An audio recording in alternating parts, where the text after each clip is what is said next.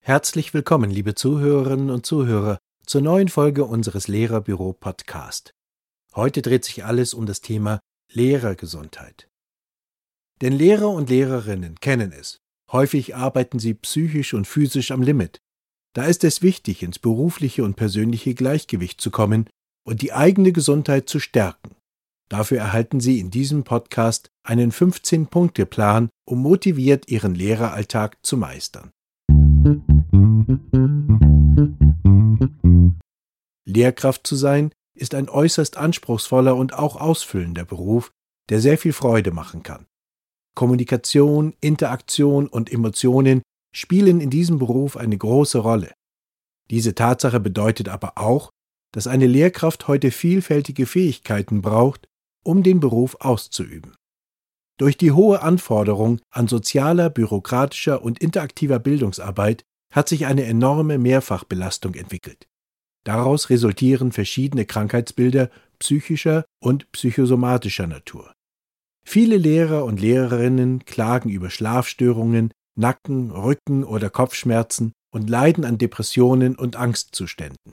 Nicht selten kommen Grübeleien am Abend oder Konzentrationsschwierigkeiten hinzu. Psychische und psychosomatische Erkrankungen kommen laut dem Deutschen Ärzteblatt bei Lehrkräften häufiger vor als in anderen Berufen. Ebenso unspezifische Beschwerden wie Erschöpfung, Müdigkeit, Kopfschmerzen und Angespanntheit. Schauen wir uns die Belastungssituationen an, stellt man schnell fest, die Trennung von Freizeit und Beruf ist als Lehrkraft oftmals nicht möglich. Ein großer Teil der Arbeit findet zu Hause statt. Anrufe von Kollegen und Eltern sind fast alltäglich und belastende Situationen von und mit Schülern und Schülerinnen schleppen viele Lehrkräfte rund um die Uhr mit sich herum. Abschalten fällt vielen schwer, zumal der Zeitaufwand für zusätzliche organisatorische und verwaltungstechnische Tätigkeiten oder außerplanmäßige Aufgaben enorm groß ist. Es macht sich zuweilen Frustration auf der ganzen Linie breit, zumal auch die Anerkennung eher eine Seltenheit ist. Lehrpersonen sind heute nicht nur Pädagogen und Wissensvermittler, sondern auch Familienberater, Psychologen, Sozialarbeiter, Konfliktmanager und Bürokraten. Eine Supervision für Lehrkräfte, die berufliche Anforderungen und persönliche Wünsche reflektiert, kann helfen, ist jedoch nicht vorgesehen.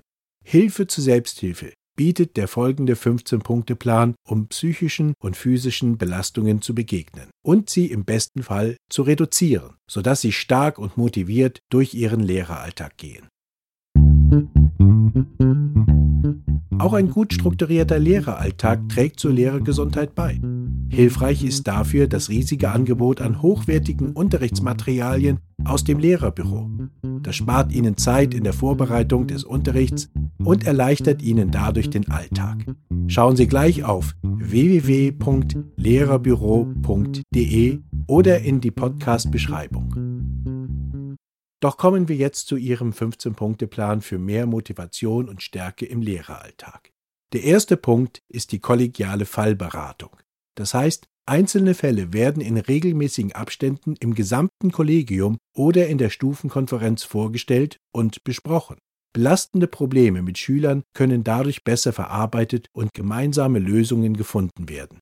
Wer die kollegiale Fallberatung professionell durchführen möchte, sollte diese einmal von einem externen Experten durchführen lassen, um es im Nachhinein selbst zu übernehmen. Das führt direkt zu Punkt 2, der Supervision. Mit Hilfe von geladenen Supervisoren können Konflikte innerhalb eines Kollegiums besprochen und bearbeitet werden.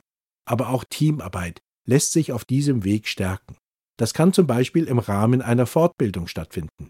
Probleme mit Kollegen oder mangelndes Teamverständnis sind oftmals sehr belastend und beeinträchtigen in hohem Maße die Kraft und die Lust an der Arbeit. Diese können damit aufgegriffen werden.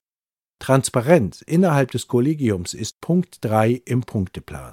Neben dem fachlichen Gespräch ist ein pädagogischer Austausch unter den Kollegen von großer Bedeutung. Lehrer und Lehrerinnen sind in der Regel sehr selbstständig, da sie meist auch allein vor der Klasse stehen. Ein regelmäßiger Austausch bei pädagogischen Problemen kann sehr entlastend und hilfreich sein. Um das umzusetzen, hilft vielleicht auch Punkt 4 im Punkteplan. etablieren Sie doch ein Tandemmodell.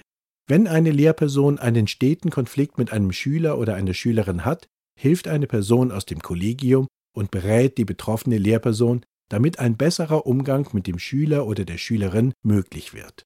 Wenn es möglich ist, kann hier auch Teamteaching helfen. Kommen wir zu Punkt 5 und damit einem anderen Bereich. Dieser bezieht sich auf die Gestaltung der Pausen. Besprechen Sie in Ihrem Kollegium, ob Sie die Pausen anders gestalten können. Zum Beispiel durch das Nutzen von besonders gestalteten Räumen, in die Sie sich in der Pause zurückziehen können. So können Sie für Ruhezeiten sorgen. Gegebenenfalls hilft es auch, die Aufsichtszeiten anders zu organisieren oder in bestimmten Momenten zu tauschen. Punkt 6 im Plan können Sie im neu geschaffenen Ruheraum in der Schule oder am besten zu Hause durchführen. Es handelt sich hier um Entspannungsübungen oder Meditation. Gönnen Sie sich regelmäßig Ruhepausen, in denen Sie meditieren oder Entspannungsübungen machen. Yogakurse oder Kurse für progressive Muskelrelaktion finden Sie sicherlich auch in Ihrem Wohnumfeld. Anregungen und Unterrichtsmaterial gibt es auch im Lehrerbüro. Der Punkt 7 greift ein ähnliches Thema auf, denn dieser zielt auf tägliche Achtsamkeitsübungen ab. Diese helfen, innere Ruhe und mehr Konzentration zu gewinnen. Regelmäßige Atemübungen lassen Sie entspannter und geduldiger durch den Tag gehen. Passende Übungen finden Sie in einem weiteren Lehrerbüro-Podcast. Diesen verlinken wir Ihnen in der Beschreibung. Punkt 8 ermutigt Sie dazu, sich Unterstützung durch interdisziplinäre Zusammenarbeit zu holen. Das hilft, wenn die physische oder psychische Belastung in Bezug auf belastende Situationen mit schwierigen Schülern oder Schülerinnen zunimmt. In diesem Fall ist eine frühzeitige interdisziplinäre Zusammenarbeit mit Therapeuten und Therapeutinnen, Jugendamt oder Ärzten bzw. Ärztinnen äußerst sinnvoll und entlastend. Das geht direkt in Punkt 9 über. Teilen Sie zusätzlich anfallende Aufgaben am besten auf. Versuchen Sie, notwendige Aufgaben auf mehrere Personen zu verteilen. Für bestimmte Bereiche kann es Gremien geben, die sich mit diesen Aufgaben befassen. Denken Sie daran, dass Sie nicht allein sind. Punkt 10 ist wohl besonders wichtig. Geben Sie sich gegenseitig Feedback. Häufig fehlt es an positivem Feedback von außen.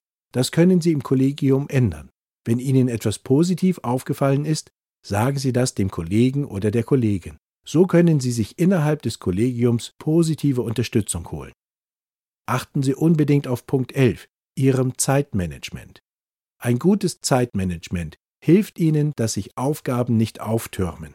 Wenn es Ihre Zeit erlaubt, planen Sie den Unterricht frühzeitig, zum Beispiel mit dem Lehrerbüro, und erledigen Sie Aufgaben nach einer geregelten Struktur. Gut vorbereitet in eine Schulwoche zu gehen, nimmt enorm viel Druck. Oder ist vielleicht doch Punkt 12 viel wichtiger? Der sagt nämlich, dass Sie das Lachen nicht vergessen sollen, denn Lachen ist ja bekanntlich die beste Medizin. Versuchen Sie häufig mit Ihren Schülern und Schülerinnen sowie Kolleginnen und Kolleginnen zu lachen. Es gibt sicher immer wieder Anlässe. Eine positive Grundeinstellung schafft Kraftreserven und neue Motivation. Neben Lachen ist auch Sport und Ernährung, Punkt 13, enorm wichtig. Viel Bewegung und frische Luft schaffen einen Ausgleich zu den hochkonzentrierten und angespannten Phasen in der Schule. Finden Sie Ihre Sportart, die Ihnen Spaß macht. Ebenso ist eine ausgewogene und gesunde Ernährung wichtig. Für Stärke und Motivation kann Punkt 14 sorgen. Gute Gespräche. Suchen Sie sich Gesprächspartner, um Ihre Themen zu verarbeiten, denn Reden hilft. Das können Menschen aus dem Familien- oder dem Freundeskreis sein. Am besten ist für diese Gespräche eine Person, die neutral auf das Thema guckt und wenig mit dem Thema Lehreralltag zu tun hat. Der beste Punkt ist jedoch der 15. Das Dialoging. Noch nie gehört? Dialoging wurde von Ern und Dorothee Urban Jacobi in Luxemburg entwickelt. Es handelt sich dabei um eine Methode, die Balance zwischen Körper, Psyche und Geist zu erlangen. Statt kilometerlang wandern zu gehen, reichen kurze Walking- oder Joggingstrecken. Währenddessen gehen Sie mit Ihrem Sportpartner bzw. der Sportpartnerin in den Dialog. So können Sie über Probleme reden, während Sie in Bewegung und an der frischen Luft sind. Das ist geradezu perfekt, denn damit verbinden Sie gleich Punkt 12, 13 und 14. Wenn es Ihnen möglich ist, einige dieser Anregungen im Alltag umzusetzen, ist der Weg zu mehr Lehrergesundheit im Alltag geebnet. Lassen Sie übermäßige Belastungen nicht zum Dauerstress werden. Und reagieren Sie schnell bei den ersten Anzeichen körperlicher oder psychischer Symptome. Frühe Prävention im Vorfeld ist allemal gesünder als eine späte Reaktion. Lernen Sie Nein zu sagen und geben Sie sich die Chance, Perfektionismus und Engagement auf eine gesunde Ebene zu bringen. Vor allem verlieren Sie nicht Ihre Sicht auf die schönen und positiven Seiten des Lehrerlebens. Vielen Dank fürs Zuhören. Möchten Sie die Inhalte von diesem Podcast nachlesen oder weiterführende Links ansehen, dann schauen Sie gleich in die Beschreibung. Wir haben den passenden Beitrag aus dem Lehrerbüro verlinkt sowie weitere Informationen ergänzt. Das war Ihr Lehrerbüro Podcast. Diese Ausgabe wurde gesprochen von Peter Kühn mit einem Text von Angela Henschel. Bis zum nächsten Mal. Ihr Lehrerbüro-Team. Thank you.